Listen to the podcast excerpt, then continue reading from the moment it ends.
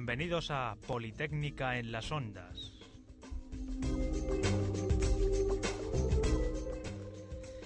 Bueno, hoy os habla Gonzalo Mariscal en representación de la Escuela Politécnica de la Universidad Europea de Madrid y hoy vamos a dividir el programa en dos partes claramente diferenciadas. En primer lugar, os vamos a hablar de pues una experiencia internacional que hemos vivido dos profesores de la Escuela Politécnica y cuatro alumnos, eh, dos de los cuales están aquí. Yo soy Gonzalo Mariscal, coordinador internacional de la Escuela Politécnica y tengo a mi izquierda y a mi derecha a dos alumnos que han venido conmigo a Finlandia a participar en un seminario de informática.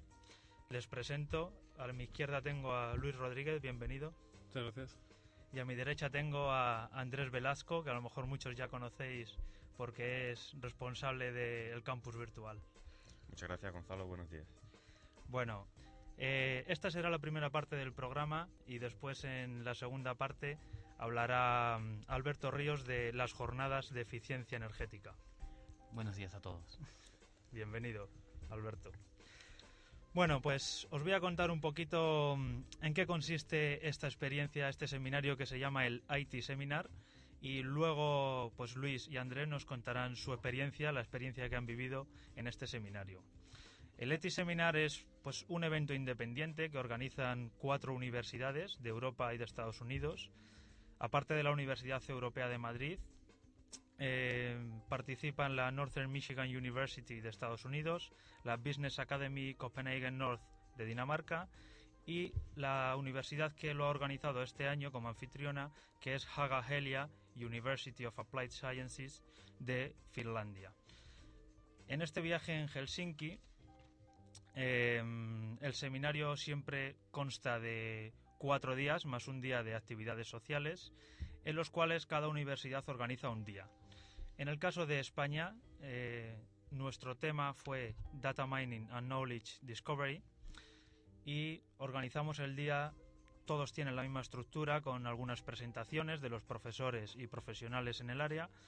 Después los alumnos presentan algún caso de estudio o algún proyecto en el que han trabajado antes del seminario y finalmente trabajamos en unos workshops o talleres prácticos donde los alumnos aplican ese conocimiento que han adquirido durante el día. Aparte hay muchos eventos sociales y visitas a empresas donde nos cuentan eh, aplicaciones o proyectos desarrollados con el tema de, cada día. Entonces a mí me gustaría hoy que pues Andrés nos contara un poco cuál es el trabajo previo que han hecho ellos y cuál ha sido tu experiencia personal también en, en este seminario. Bueno, gracias Gonzalo. Nuestro proyecto básicamente consistía en intentar reconocer caracteres escritos a mano para que el ordenador sepa qué letra es y para ello utilizamos data mining, como ha comentado antes Gonzalo, que para que todos los entendamos es coger datos y convertirlo en información. El paso previo eh, básicamente ha sido recolectar una serie de, registros de letras ya escritas y analizar cuáles son los puntos que, que eh, son característicos de estas letras y a partir de ellos pues sacar unos patrones o sacar eh, qué, caracteriza a esta letra y, cómo podemos averiguar qué letra es. Para la herramienta que nos ha ayudado a realizar esto y a aplicar algoritmos de, de reconocimiento ha sido una herramienta llamada Weka de la Universidad de Waikato y también nos hemos ayudado de una aplicación que nosotros mismos hemos desarrollado en la cual eh, nosotros dibujamos una letra y el ordenador era capaz de decirnos eh, qué letra era con un acierto del 80%, que era... Por favor, Gonzalo. Sí, eh, para que todos nos entendamos, un acierto de un 80% cuando nos enfrentamos a un problema de reconocimiento de letras, que es un problema complejo de data mining, pues son grandes resultados pero creo que luego consiguieron mejorar incluso un poquito más, ¿verdad? Sí, llegamos a incluso a, a conseguir un 93% de acierto y creemos que incluso se puede mejorar un, en un porcentaje hasta el 95%, pero necesitamos un poquito más de tiempo para ello. Y lo tendréis, lo tendréis si queréis seguir avanzando en esta línea de, de investigación o de, o de trabajo. Muy bien, ¿y qué te llevarías tú, ya no solo la experiencia académica de participar en un seminario, sino el hecho de participar en, un evento internacional donde hay tantas nacionalidades, donde participan alumnos de, de todo el mundo y que creo que además para ti ha sido pues una experiencia también muy especial, ¿no? Pues sí, porque es la primera vez que salgo de España para trabajar en un ambiente multicultural y la, universidad me ha dado esa oportunidad y creo que la he exprimido al máximo. También me ha servido para testear, para probar el nivel de inglés que, tengo, el del Luen Lab, que aunque muchos lo duden, me ha servido porque tengo el oído acostumbrado a escuchar inglés y, creo que ha sido suficiente para apañarme bastante bien con la gente de los otros países. Cierto es que es mucho más fácil entender a un danés o a un finés hablar inglés que a un americano que habla muy rápido, ¿vale? Pero creo que ha sido suficiente. Y aparte, como persona, te ayuda a, abrir nuevos horizontes, a pensar en, en qué puedes hacer en el futuro y, y que las posibilidades están donde nuestra mente las pone, básicamente. Muchas gracias, Andrés. Y bueno, a mí me gustaría, Luis, ya que Andrés nos ha hablado un poco de toda la parte académica y ya que hemos trabajado mucho durante nuestra estancia, hemos aprendido mucho, también me gustaría que contaras un poco pues el tema de las actividades sociales incluidas en el seminario. ¿Cómo las ves? Si crees que, que habría que meter más, si son correctas, si quizás habría que haber menos. ¿Qué piensas sobre las actividades sociales y qué crees que pueden aportar a este tipo de seminarios, Luis?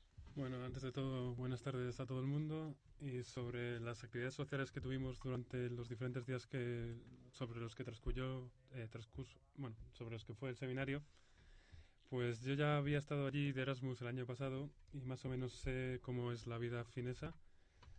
Y también lo conoce ya mucha gente que ha podido ir por allá.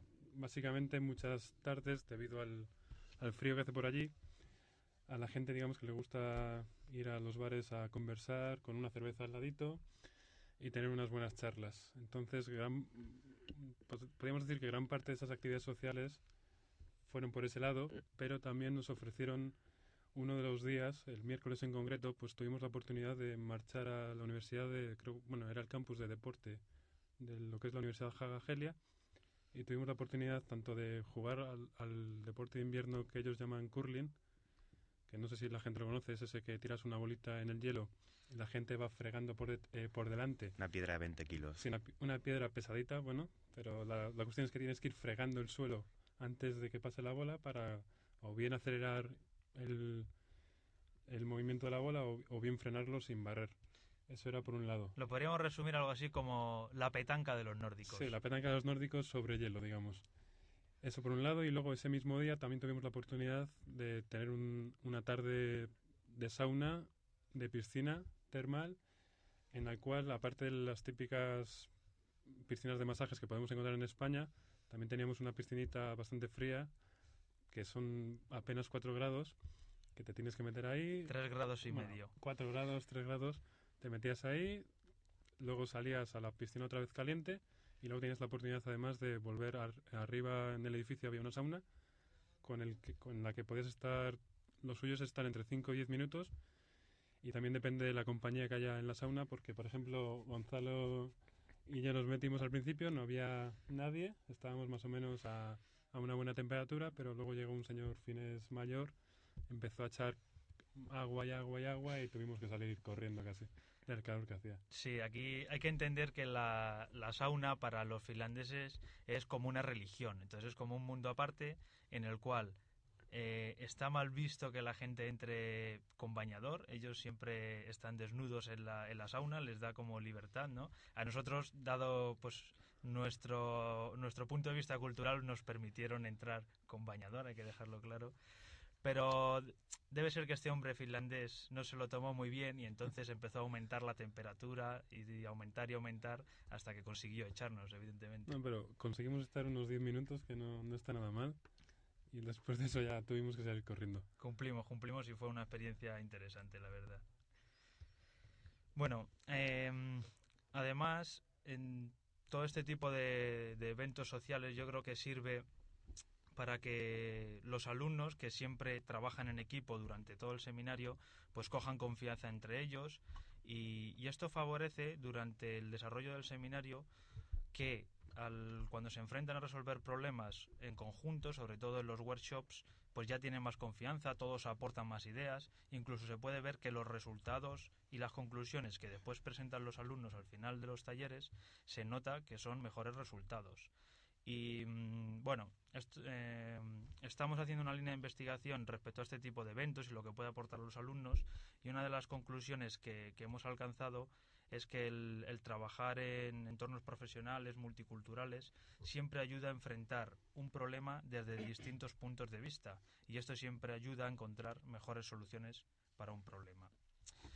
Bueno, eh, por nuestra parte no tengo más que decir, solo agradecerles a, tanto a Andrés como a Luis, como a los otros dos alumnos, Daniel Bernardos y Sergio González, que no han podido venir, como al otro profesor, mi compañero David Atauri, que tampoco ha podido venir hoy porque tienen pues, compromisos de clases, trabajo, etcétera. Pues agradeceros todo vuestro compromiso con el proyecto de Leti Seminar, vuestra estancia, me alegro que lo hayáis disfrutado. Yo la verdad que es el quinto seminario, es la quinta edición a la que voy y siempre todos los seminarios tienen algo especial, pero además este año que llevábamos un equipazo de, buenos alumnos con buen nivel de inglés, buen nivel académico, pues todo ha sido mucho más fácil y, más divertido. Así que gracias a los dos, gracias Andrés. Muchas gracias Gonzalo y nada, gracias. y muchas gracias Luis por estar aquí en la radio también. Muchas gracias Gonzalo. Y bueno, ahora vamos a dar paso, ya el resto del programa cogerá el mando Alberto Ríos y hablará sobre las jornadas de eficiencia energética. Muchas gracias a todos, un saludo y buenas tardes.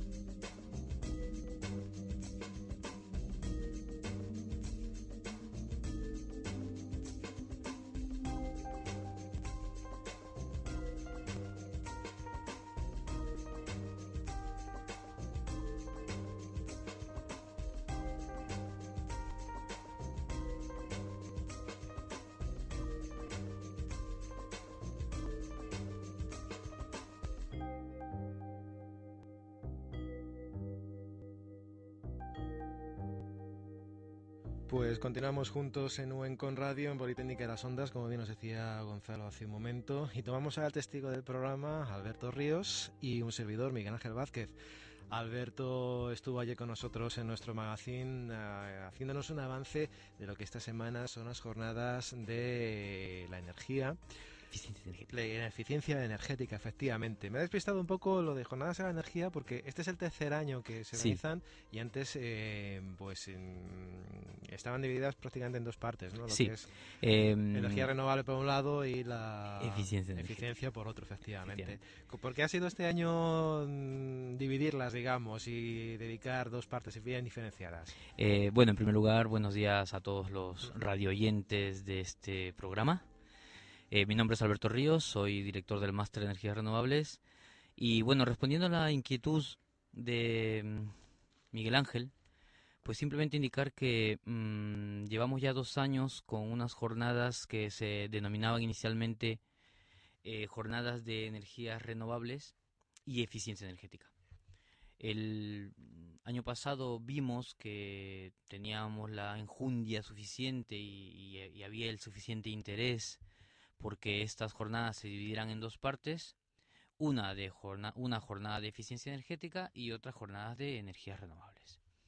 Eh, ¿A qué responde esta, estas jornadas de eficiencia energética? Bueno, pues eh, algo tan sencillo como ayer explicado en el magazine, que es eh, la energía. La energía es un tema que nos preocupa siempre. Y nos preocupa tanto desde el, aspecto personal, desde el aspecto social y diría que desde, desde el aspecto estatal. Es decir, no hay ningún Estado moderno cuya preocupación más importante no sea garantizar la continuidad de su suministro energético. Por una sencilla razón, porque la energía es aquella fuerza invisible que rige y regula el correcto funcionamiento de nuestra sociedad. O sea, no nos podemos imaginar la vida sin levantarnos y encender la luz, sin levantarnos y ver la tele, ver las noticias, coger el coche, ir al trabajo o el transporte público, llegar al trabajo, encender el ordenador, llamar por teléfono, eh, ver internet. Es decir, todo lo que rodea nuestra vida es energía. Y lo comentaba ayer eh, Miguel Ángel en, la, en el magazine, que el ser humano se ha transformado en estos miles de años de evolución en un vampiro energético. Somos vampiros energéticos. Un derrochador más que un vampiro. Bueno, también está bien ese, ese término. Sí, vampiro energético desde el punto de vista que extraemos la sangre de este planeta. Mm. y nunca mejor dicho, porque extraemos el petróleo, extraemos el gas, extraemos el carbón y extraemos el uranio. Y juntos suman aproximadamente un 90% de toda la energía primaria que consume todo el planeta. Y hemos llegado a la conclusión de que estamos en un momento crítico hemos avanzado tecnológicamente muchísimo. Probablemente el ser humano nunca ha alcanzado un desarrollo tecnológico tan importante. Pero nos hemos dado cuenta que hemos malgastado nuestra energía. Y lo más importante es que hemos ensuciado el entorno donde vivimos, la casa que moramos y que habitamos. Entonces, que evidentemente hay que tomar acciones.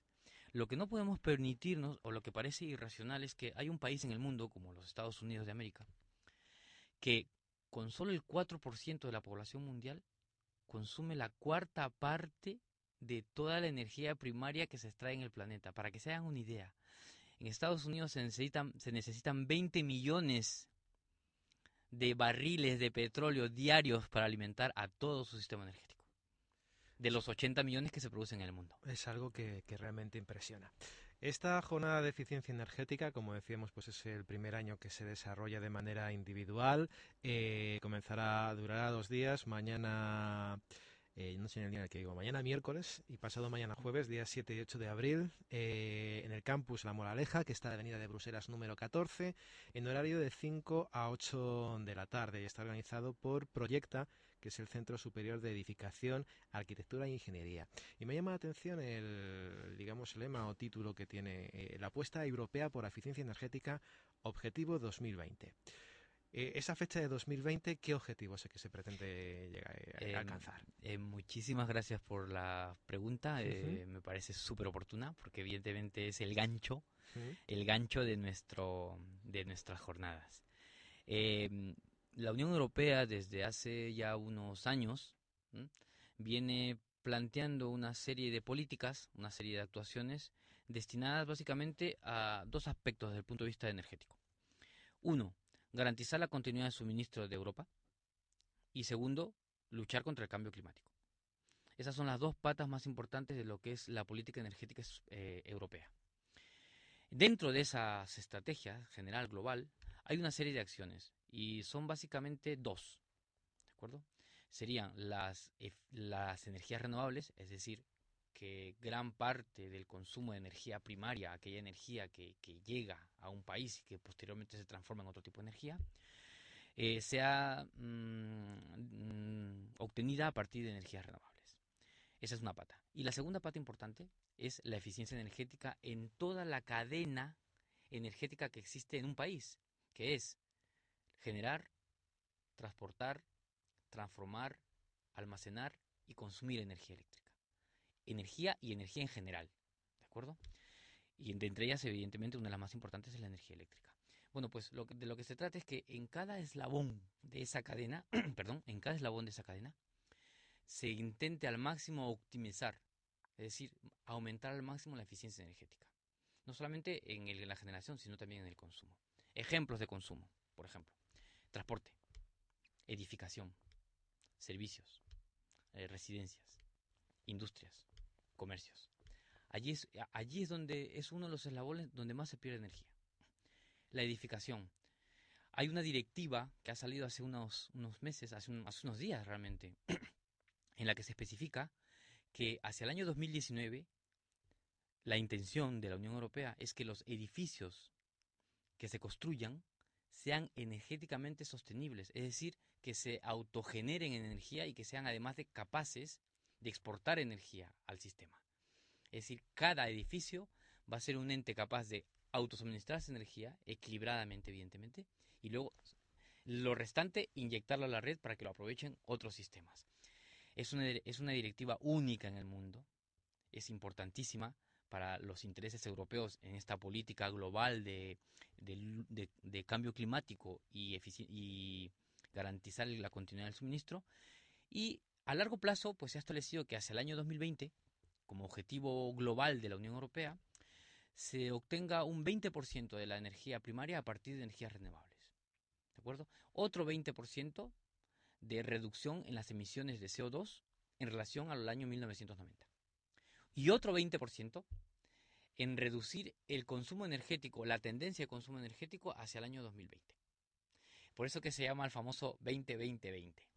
Y, y la, hemos puesto el objetivo 2020 porque es el objetivo más caliente, digamos, y que estamos a punto, en España está, está a punto de publicarse el próximo plan de energías renovables del año 2010-2020 en el que se van a establecer concretamente cuáles son las, los objetivos de España dentro de, esta, de este objetivo global y evidentemente en diferentes apartados, energía eólica, energía solar fotovoltaica, energía geotérmica, construcción biosostenible, eficiencia energética, eficiencia en el transporte. Sobre todo mm, de cara a las nuevas energías y sobre todo apostar fuerte por las energías renovables, que se van implantando poco a poco pero no acaban de despegar, digamos. Eh, bueno, realmente esto es como todo.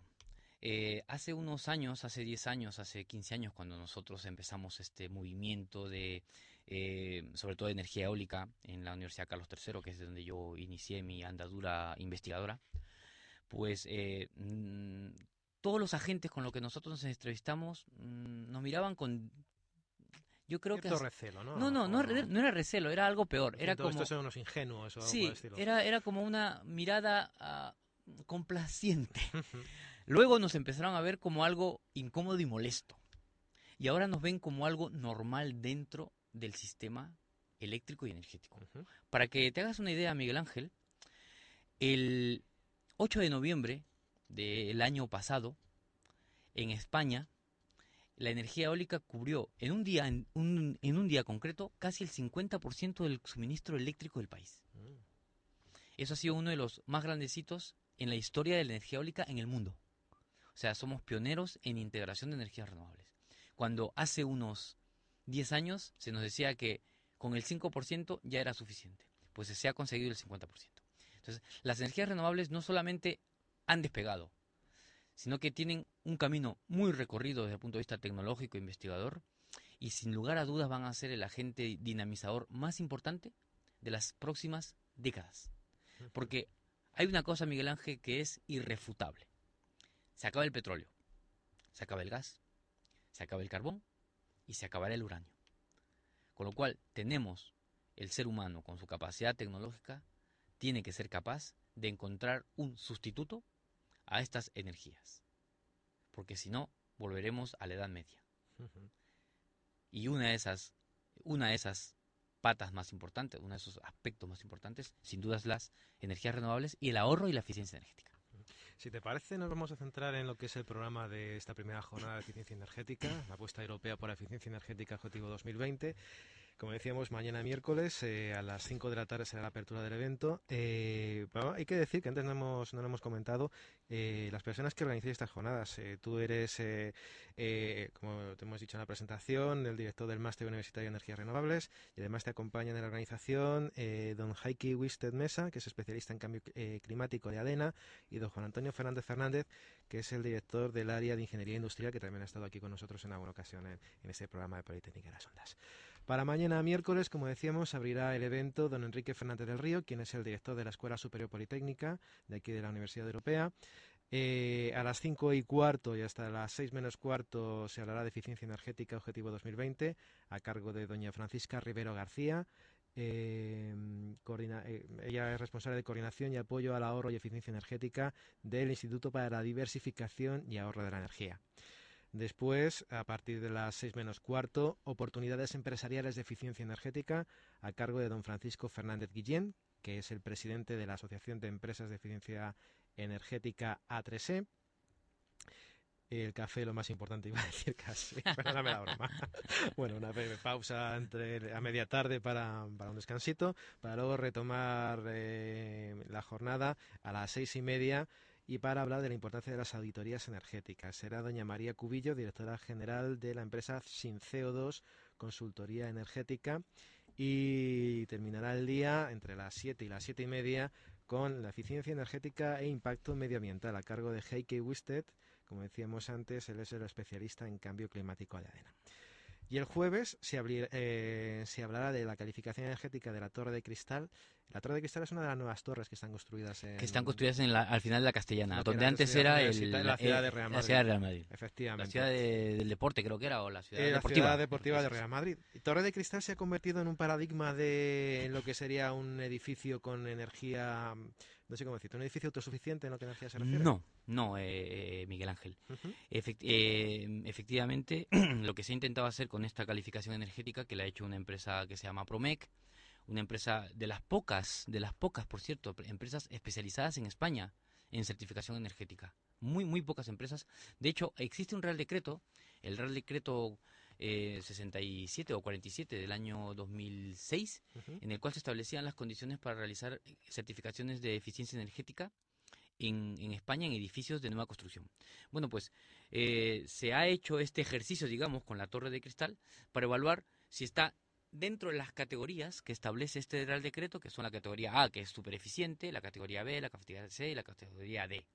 Entonces, dentro de esta, me, parece que esta torre alcanza la categoría B, o sea, no alcanza la totalmente eficiencia, pero sí que tiene muchas, eh, muchos activos, digamos, que le permiten estar pues, dentro de una categoría, dentro de lo que cabe, dentro de lo que es una eh, un edificio rascacielos que si más o menos entienden cuál es su composición, es una estructura compleja y además... solo es mm, casi como una población, porque tiene la misma cantidad de gente trabajando que la localidad de Villaviciosa sí, casi. Sí, sí, casi, casi. Pero lo más importante es que es una estructura que si tú la ves internamente es tiene una especie de eh, guía central y alrededor de la guía central es que se, va, va, el edificio, digamos, ¿no? Entonces, esa, esa estructura central, que es una especie de cubo que va por dentro del, edificio, del edificio no se aprovecha para nada.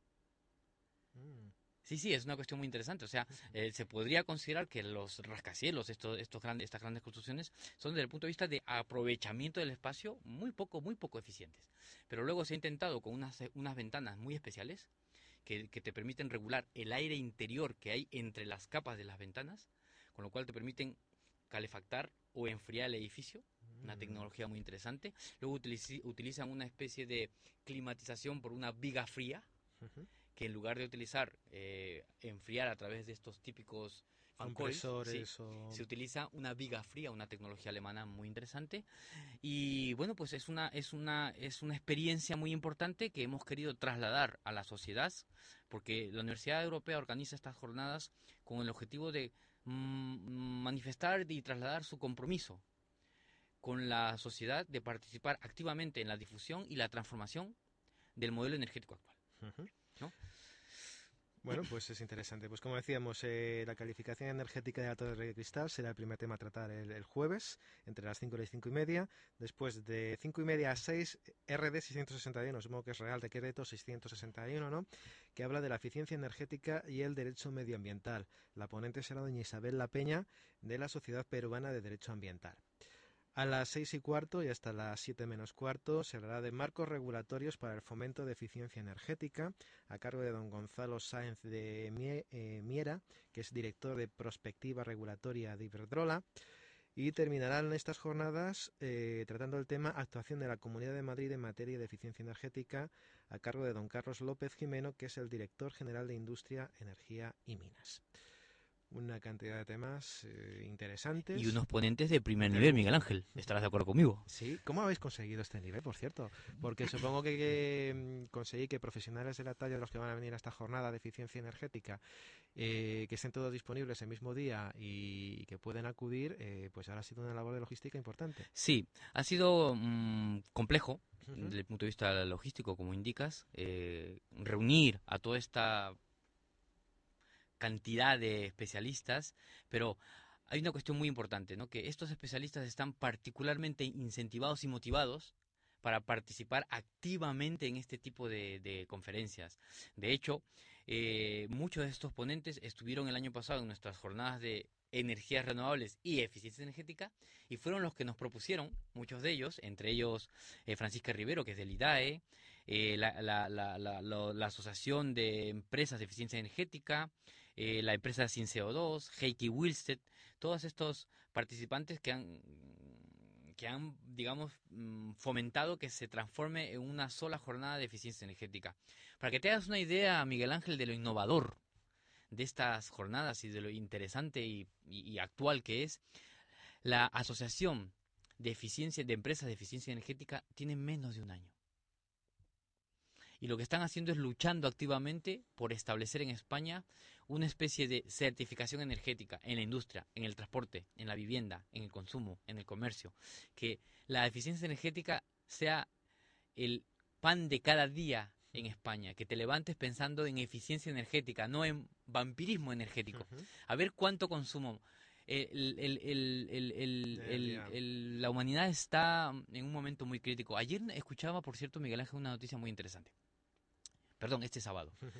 Por primera vez en la historia de la humanidad, en China se han vendido más vehículos que en Estados Unidos. Es preocupante. Por ser el país con mayor número de habitantes. por ser la India. O sea, si nosotros en Europa vamos a establecer una serie de políticas y acciones dirigidas a, ahorrar, somos 300 millones, incomparables con los casi 2.000 millones de indios y chinos.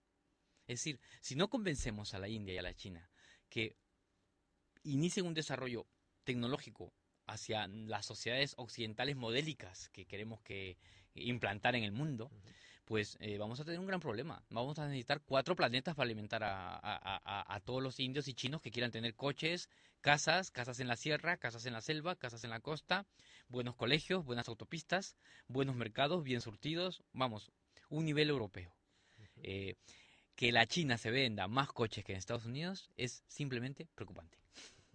Y luego también estaba pensando, eh, se habla de ahorro de energía, pero resulta paradójico, si echamos un vistazo a, no vamos a ir muy lejos, los últimos 5 o 6 años, cada vez nos encontramos más aparatos y más cosas que nos invaden que requieren ese uso de energía.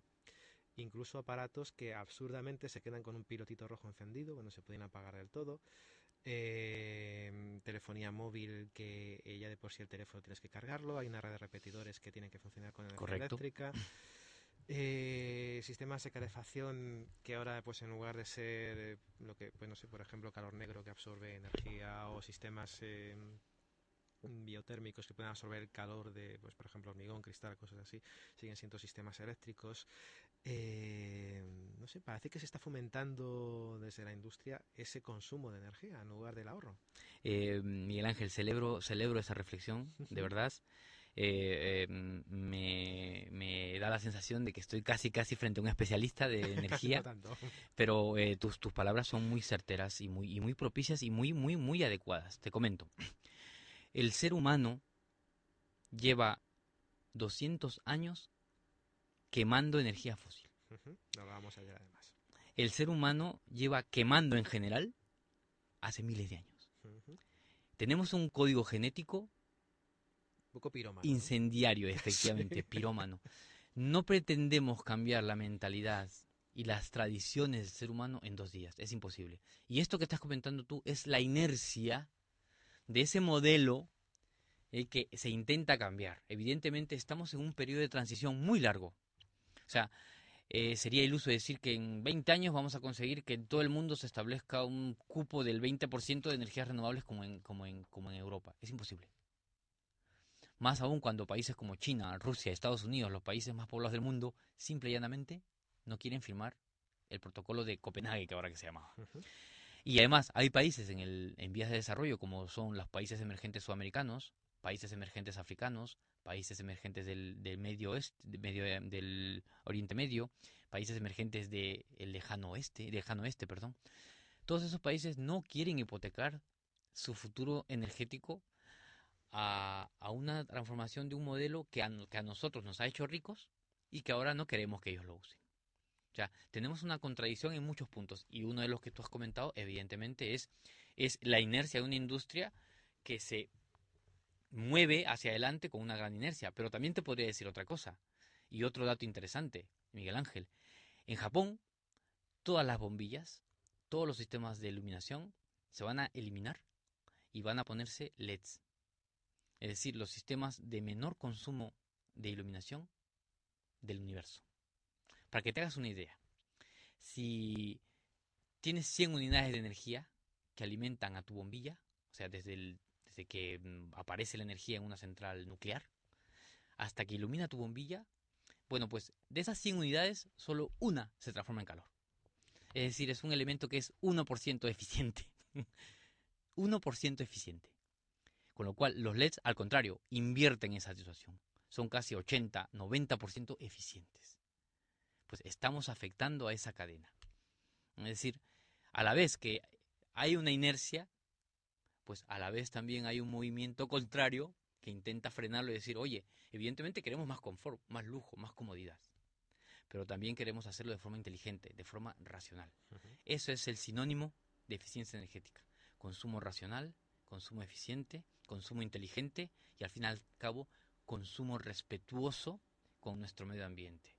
Es triste, es triste ver que se quemen millones de toneladas de petróleo, millones de metros cúbicos de gas, millones de toneladas de carbón, cuando a ese material se podría dar un uso mucho más importante y darles un valor añadido como es fabricar plásticos, pinturas, fertilizantes, mmm, valor añadido, industria.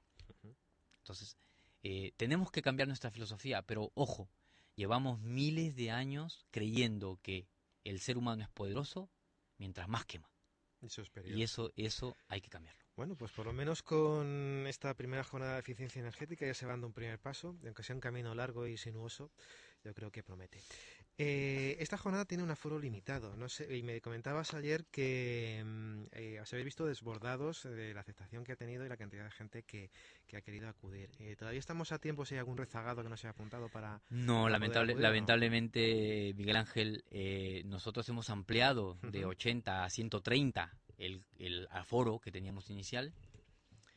Y bueno, pues eh, nos han desbordado las peticiones, pero como ya teníamos un cronograma y una planificación, ha sido difícil sobre la marcha transformar, transformarlo. Lo que sí hemos hecho, por cierto, y esto quizás atañe a todo nuestra, nuestro modelo de difusión, que forma también parte de la radio, es que hemos conseguido que se graben las, las, eh, las ponencias de los, de los participantes y eh, supongo que posteriormente estarán accesibles en nuestra radio y televisión web para que aquellas personas que puedan que quieran de, deseen ver una ponencia en concreto se la puedan la puedan abrir descargar o puedan efectivamente pues es una buena iniciativa. Eh, claro la, las ponencias pueden ser eh, date cuenta que son seis horas pueden uh -huh. ser muy densas con lo cual lo que se va a hacer es una especie de resumen de 20 minutos uh -huh. y aquellos que estén interesados en una u otra determinada ponencia pues que lo descarguen y lo, lo, tengan ahí bueno, nosotros estaremos encantados de, de, alojarlo en nuestro servidor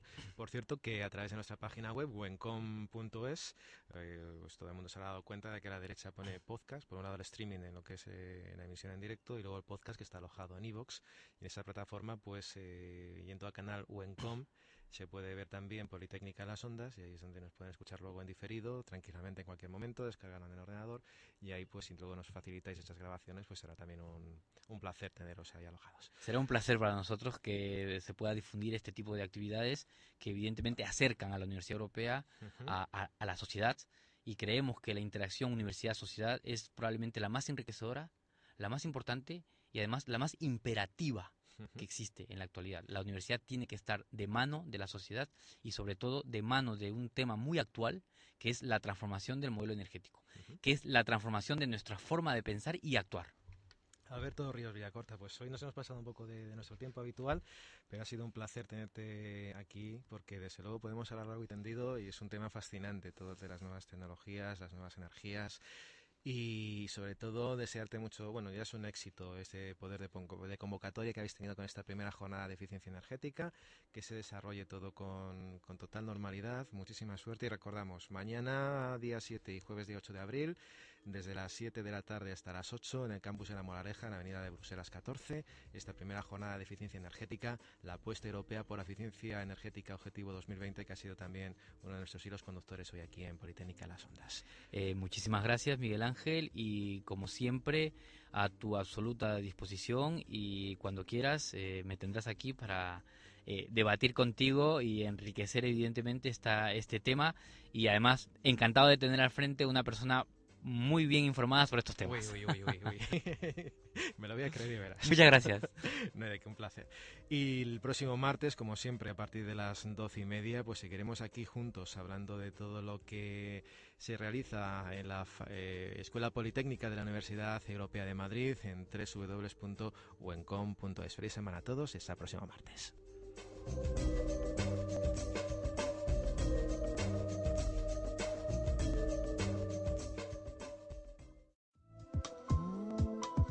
www.wemcom.es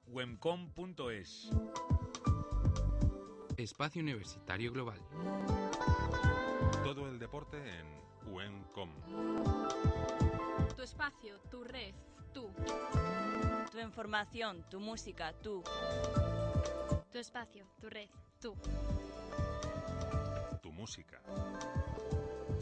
WEMCOM Radio la radio más cerca de ti.